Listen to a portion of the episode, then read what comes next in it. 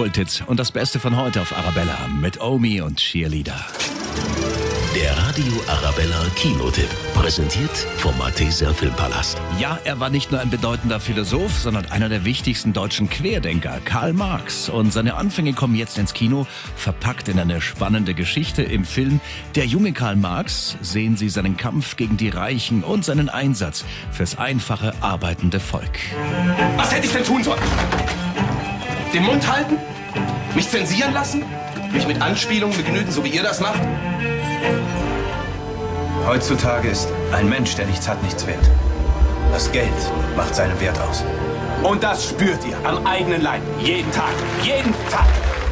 Ja, es riecht nach einer guten Mischung aus Unterhaltung und vor allen Dingen aus wichtiger deutscher Geschichte.